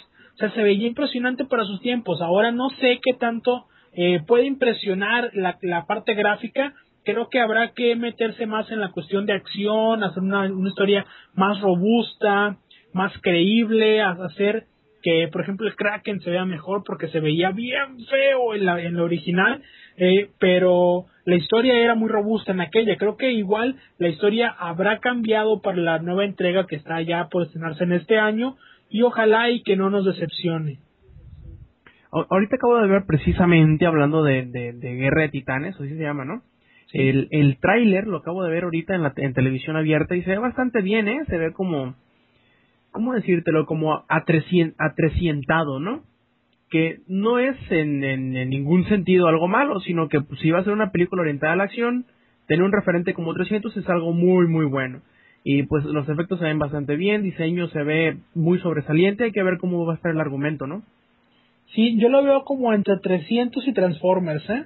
Porque, por ejemplo, ese escorpionzote que sale ahí, como que me recuerda un Transformer ahí, como que medio raro, que sale de entre las arenas en Irak, ¿no? Y, y a ver, vamos a ver. ¿Eh? Scorponok. Seguramente sí, no, no tengo idea porque nunca he sido muy fanático de los Transformers. Pero sí, seguramente yo te creo.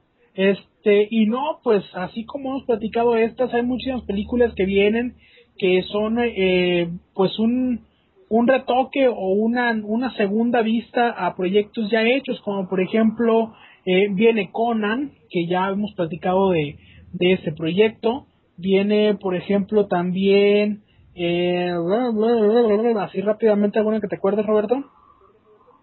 Híjole, creo, más, más, en realidad no estoy muy seguro que por ahí hablaron de un reboot de las películas de, de Lara Croft, de Tomb Raider. Ah, es cierto, también viene Pesadilla en la calle del infierno, que pues, es un viejo conocido aquí en México. Eh, yo quisiera que se hiciera eh, un reboot, por ejemplo, de aquella viejísima película llamada Willow, que a mí me parecía una, oh, sí. una verdadera hermosura aquel proyecto, pero, pero bueno, vamos a ver cómo, cómo viene la cosa. Así es, y pues si se nos pasan algunos o si les vienen alguno a la mente, pues nos pueden comentar, eh, ya sea en la caja de chat o por ahí en, los comentarios del podcast, a ver qué, qué películas, qué reboots han visto últimamente, qué les han parecido, cuáles vienen, que están esperando o cuáles quieren que se vayan a hacer. Y pues vámonos por el último corte musical, ¿qué te parece? Muy bien, mi hermano, ¿qué te parece si escuchamos eh, la última canción que yo tengo por ofrecerles? Se llama Si Amaneciera, es de Saratoga, del disco, creo que el disco es, eh, eh, no recuerdo el disco en este de la lucha. El clan de la lucha, efectivamente. Este corte me pareció desde siempre una de las mejores canciones, muy acústico, que al final le meten ya otros instrumentos, pero creo que está muy bien lograda la voz de Leo, la bestia Fernández es verdaderamente bestial y creo que está muy bien hecha la canción. Nos dejamos entonces con Saratoga y esta canción se llama Si amaneciera.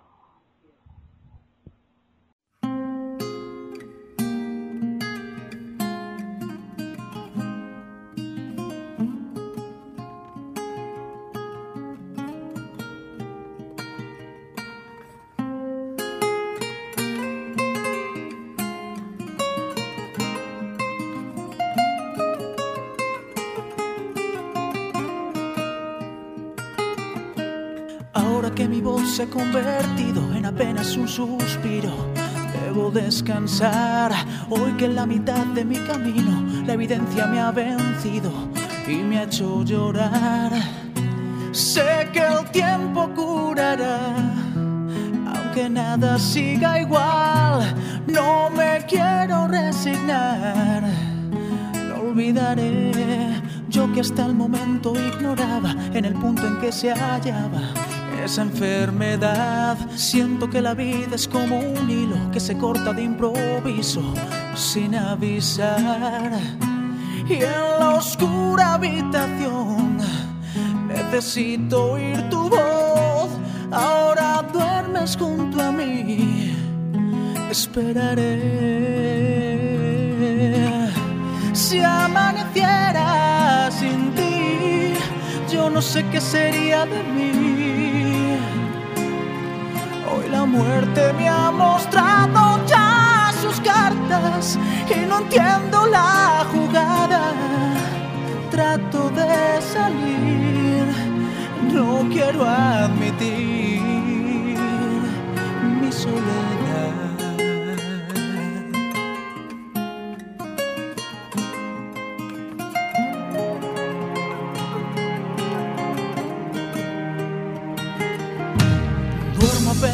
Seis minutos suficientes para hundirme en la tempestad. Los demonios que hay bajo la cama esta noche no se callan, no me dejarán. El reloj marca las seis, lo más duro es el final y la luz se posará en el cristal. Yo a veces pienso en otra cosa, mi cerebro reacciona no me deja en paz y de nuevo vuelve a sacudirme ese frío incontenible que es la realidad. El primer rayo del sol me ilumina el corazón, te distingo junto a mí, mi salvación. Si amaneciera sin ti, yo no sé qué sería de mí. La muerte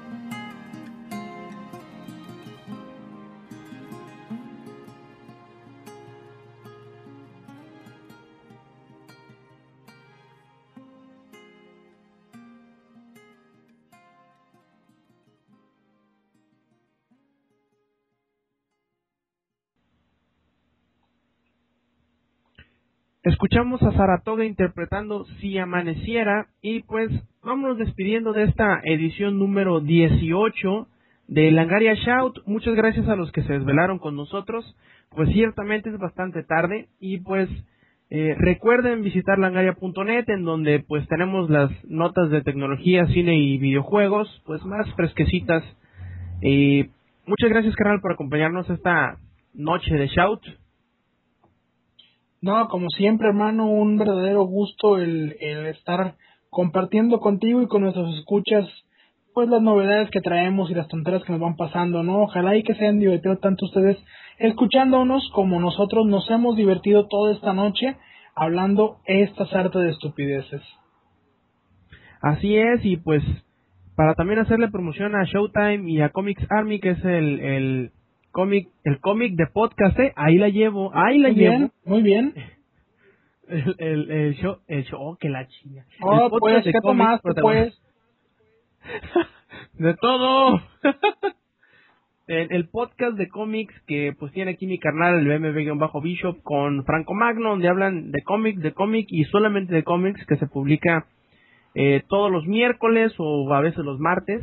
Y esperamos a ver si el día de hoy, o bueno, mañana, o como sea, grabamos Showtime y lo publicamos el día lunes.